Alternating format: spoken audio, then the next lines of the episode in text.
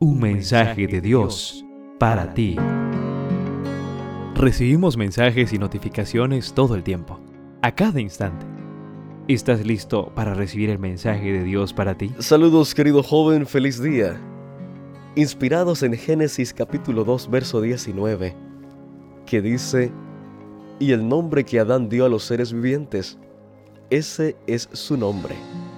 Compartimos la reflexión para hoy titulada, ¿quién le puso el nombre a Dios? Dios me ha bendecido con cuatro hijas preciosas.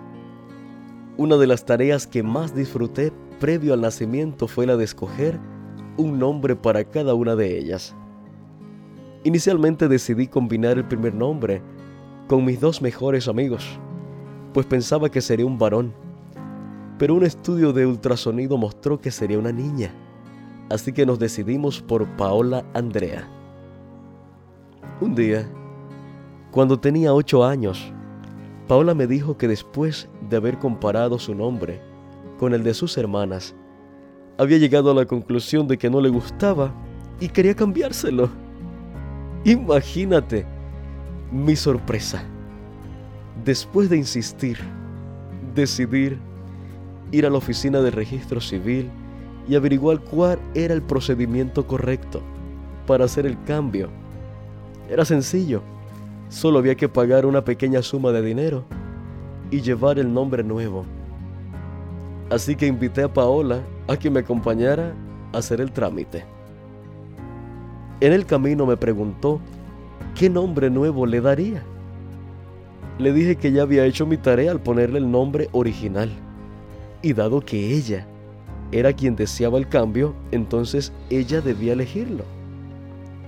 Si le pusiste nombre a mis hermanas, debes ponerme uno a mí también. No me esperaba esa respuesta. Bueno, yo le dije, ya te asigné uno igual que a ellas. Y como no te gusta, debes elegir uno nuevo ahora. Se negó rotundamente. Tú eres mi papá, y debes ponerme un nombre. Así que le propuse Dolores.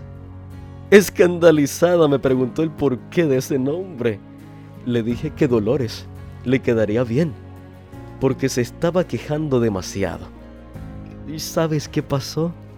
Decidió quedarse con su nombre original. Y hoy se siente orgullosa de llamarse Paola Andrea.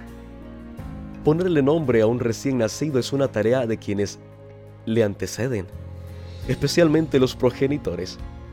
También es una señal clara e inequívoca que indica jerarquía y autoridad de quien pone el nombre sobre quien lo recibe.